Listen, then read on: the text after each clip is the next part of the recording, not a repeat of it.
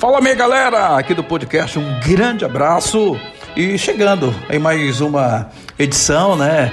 Em mais um episódio para falar desta feita do racismo, né? Racismo no mundo, racismo no Brasil, racismo no Pará, racismo no trabalho, esse assunto que enoja, esse assunto que aborrece, que tira muita gente do sério, esse assunto que desrespeita, enfim. E para falar sobre o assunto eu trago Cláudio Guimarães, esse ícone do rádio do norte do Brasil, e Edson Matoso. Bem, posso começar, rapaziada? Cláudio tá no Skype, Matoso também pelo Skype. Vamos começar o nosso bate-papo aqui. Primeiro, para começar com Cláudio Guimarães. Cláudio, qual a tua opinião sobre o que a gente vem acompanhando na imprensa? Racismo aqui, racismo no futebol, racismo na feira, racismo eh, no escritório e até mesmo na imprensa. E aí, Cláudio? O que é que eu acho? Eu acho importantíssimo nada deve ser escondido. Eu acho que o momento que a imprensa se manifesta, denuncia racismo, comenta racismo, está importante para o movimento, que aí nada fique impune. Muitas vezes as pessoas têm medo de fazer a denúncia e como a denúncia é feita pela imprensa, ela ganha uma repercussão muito mais profunda e aí todo mundo entende que é hora realmente de um basta nessa situação. De modo que eu entendo que é perfeitamente bacana a imprensa se manifestar e dar opinião quando tem algum problema de racismo na pauta do jornalismo, de TV, de rádio, de jornal. Matoso, aqui nesse papo com você, com o Cláudio Guimarães, claro que o Cláudio já deu a opinião dele, agora eu gostaria de saber da sua opinião sobre esses casos aí, né, de, de, de racismo que a imprensa vem divulgando, que a imprensa vem, vem acompanhando, e até mesmo na imprensa. E você, qual a tua opinião sobre isso? Fala, Dini Menezes. Bom, racismo na imprensa. Mas é lamentável, sob todos os aspectos Dini. Absolutamente lamentável. É triste, é desumano, é anticristão, eu como cristão, né? É, por mais que eu não seja um exemplo de ser um cristão, um exemplo de ser católico, mas os princípios, vamos dizer assim, basilares, né? Os princípios do Evangelho é você conviver com todos, com todas as diferenças, com todas as diferenças. Por mais que você tenha dificuldades, né, aquelas coisas de concepções, e hoje em dia tem muito essa coisa ideológica, enfim. Mas quando a gente tem uma ideia de Jesus Cristo, que Jesus Cristo, o que, é que ele fez?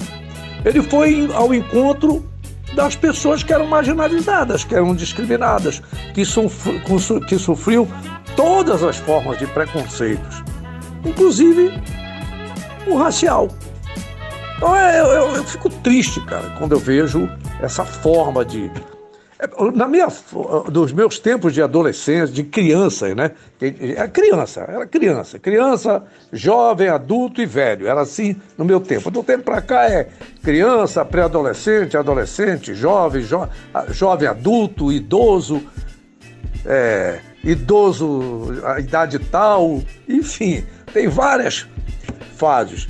Mas nós vivíamos juntos todos, né? Os branquelos, que eu era chamado assim, eu tinha até um apelido de vela branca, e uns me diziam come barro, porque como era as doenças da época, eu ficava muito triste quando eu era chamado de come barro, porque eu não comia barro. Mas eh, amarelo empombado, essas coisas assim, por quê? Porque na verdade, como eu, tanto os meninos que eram os branquinhos, os pardos, que lá no meu documento anterior estava pardo, e eu perguntei para minha mãe, mamãe, o que é pardo? Como a minha mãe, dentro desses conceitos que estão aí, ela seria colocada como negra, né? A gente dizia, ah, não, a mamãe é morena. É morena clara, não, é um pouco escurinha, era assim que se falava. Não era preta. Mas ela dizia, meu filho, escapou de branco, preto é, né? Então a, a gente convivia com essa. Meu pai era branco, descendente de norte rio-grandense, e a minha mãe negra, né? Como nós chamávamos, uma moreninha, morena meio escura. Você arranjava uma série de formas de dizer que hoje em dia é taxativo. Então a gente acabava sofrendo, mas nós convivíamos todos juntos. Os pretos, os branquelos, os, uh, enfim, não tinha essa. Os caboclos, né? Muita gente vinha do interior, a gente já achava curioso a forma de falar. Então a gente acabou tendo algumas dificuldades. Já. Na verdade, o pobre, como a gente era a, a, oriundo de nordestino, do interior e morava no subúrbio, normalmente você era pobre. Ah, convivíamos todos. Um ou outra família que tinha a casa de dois andares, né? O, o dono da taberna, né? Então é, aí eram os remediados. E alguns já olhavam, ah, esses meninos, não se misturam com aqueles meninos. Né? Tipo assim. A gente sofreu esse tipo de coisa assim. Mas a, a pobreza, ela estava muito inerente a que fosse branco, pardo, preto, ao caboclo. Desculpa eu estar me alongando, porque eu não estou te fazendo um, um, conceito técnico, acadêmico. Não, era um sentido. Era o que a gente sentia. Então, hoje eu fico triste quando eu vejo, pô. Essas que têm aparecido aí pra, de jogador, torcedor, por segurança, pro, pro, pra, da Europa, que é o, né, o seio da democracia, da liberdade de expressão, pô. Você viu aquele caso do Daniel Alves?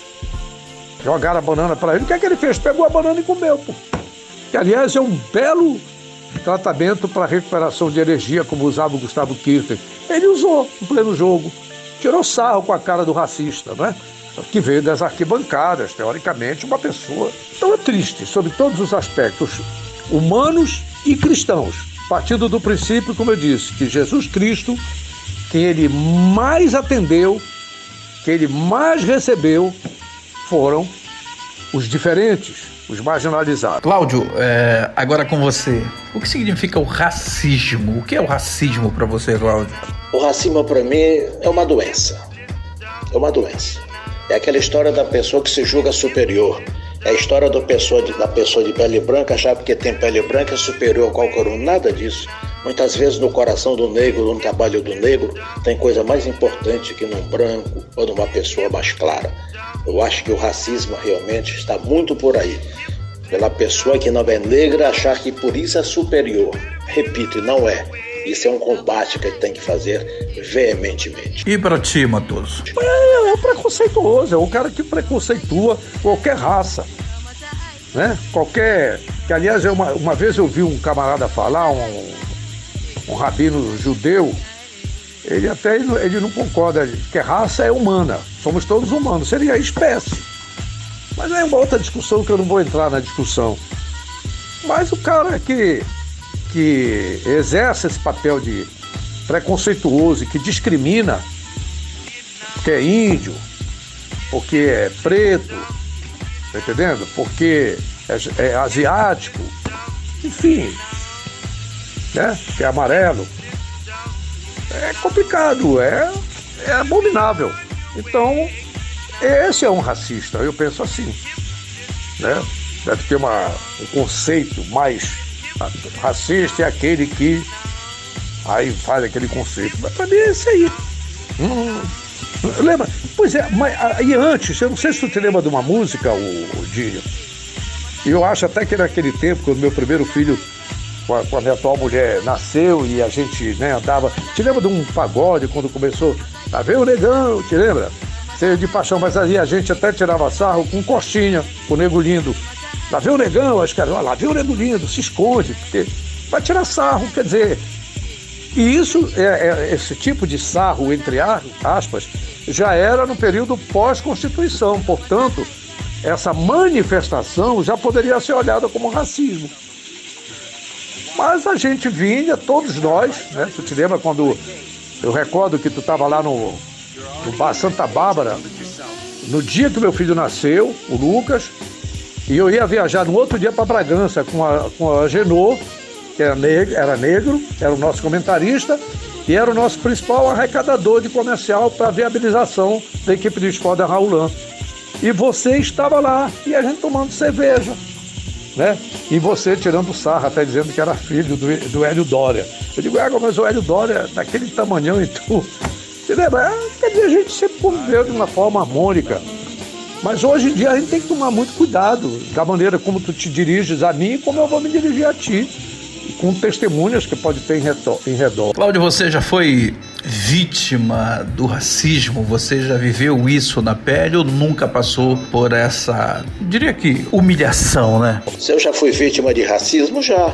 Por incrível que pareça, olha que eu nem sou negro propriamente, eu sou um mulato, moreno, sei lá como. Mas quando eu era criança, mais nova, adolescente, meus 14, 15 anos, na minha cidade do interior, Bragança, eu namorava uma menina que era filha de, de espanhóis. Clara, loura, bonita, olhos azuis, e foram dois anos de namoro escondido, porque a mãe dela não aceitava de maneira nenhuma. Eu senti na pele isso. Engraçado é que todo mundo achava bacana o nosso namoro, até parentes dessas pessoas, da minha namorada, achava que não tinha nada demais. As famílias se conheciam, tanto a minha família como a família da minha namorada, mas mesmo assim, a mãe da namorada não aceitava por eu ter a cor bem diferente da dela. Interessante que tempos depois essa menina casou com um primo meu, que claro, é de pele mais clara e certamente a mãe aceitou. Mas eu senti isso mas não me entreguei nem ela se entregou. Namorávamos eu com 14 anos, ela com 13 até os 16 e ela até os 14, namorávamos escondido. E você, Matoso? Já, por incrível que pareça, já. Quando eu fui retirado de um palco no dia 20, eu não esqueço, 20 de novembro de 1982, na Praça da República. Eu estava com a minha mulher, minha primeira mulher, professora Vânia. Em 82 eu já tinha três filhos, né? Uma ainda de colo, que tinha nascido em agosto, e os dois ainda bem pequenos. E é, quem estava no palco? A maior parte, os cantores do, do samba, que eu vivia na roda de samba. Eu vivia em roda de samba. Quem é que estava lá? O Orlando Belafonte, que era do rancho, o Beto, cabeça de cantor que eu chamo, meu amigo de muitos anos, mais de 40 anos. O Balbino, o Padre Miguel, o Balbino. Não sei se o Silvinho da Beija-Flor já estava, Balalaica. O que é da, da, grande família que eu encontrei dias atrás aí, o Theo Maravilha, da grande família.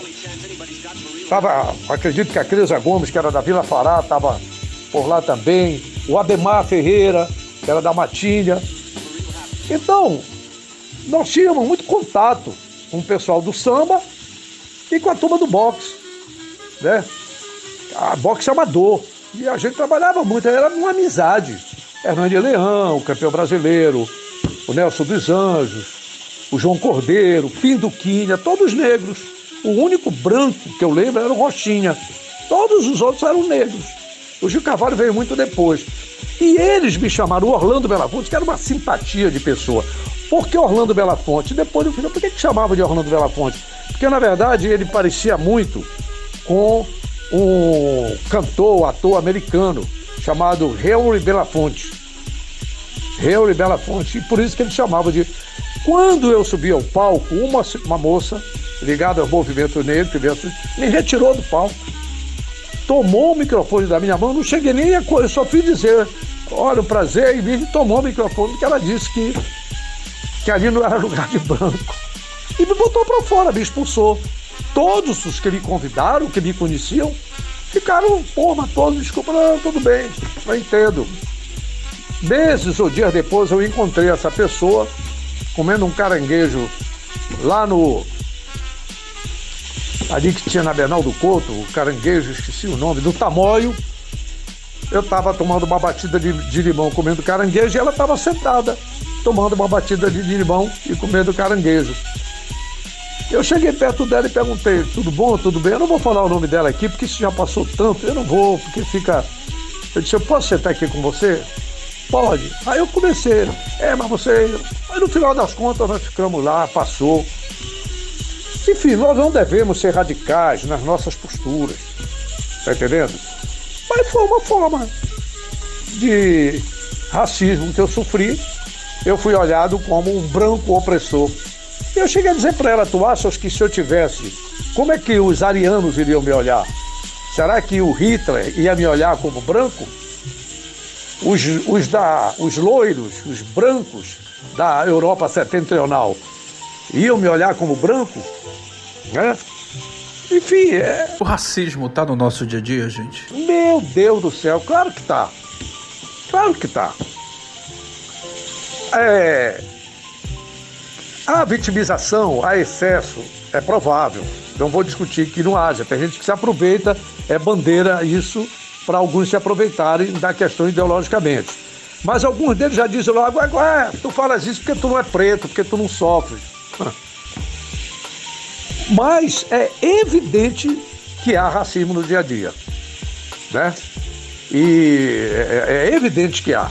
Eu, vou, eu, eu, eu, namorei uma moça certa vez, eu, eu namorei né, várias negras. Mas uma que me marcou muito é, foi o caso de uma menina que eu fui atrás dela.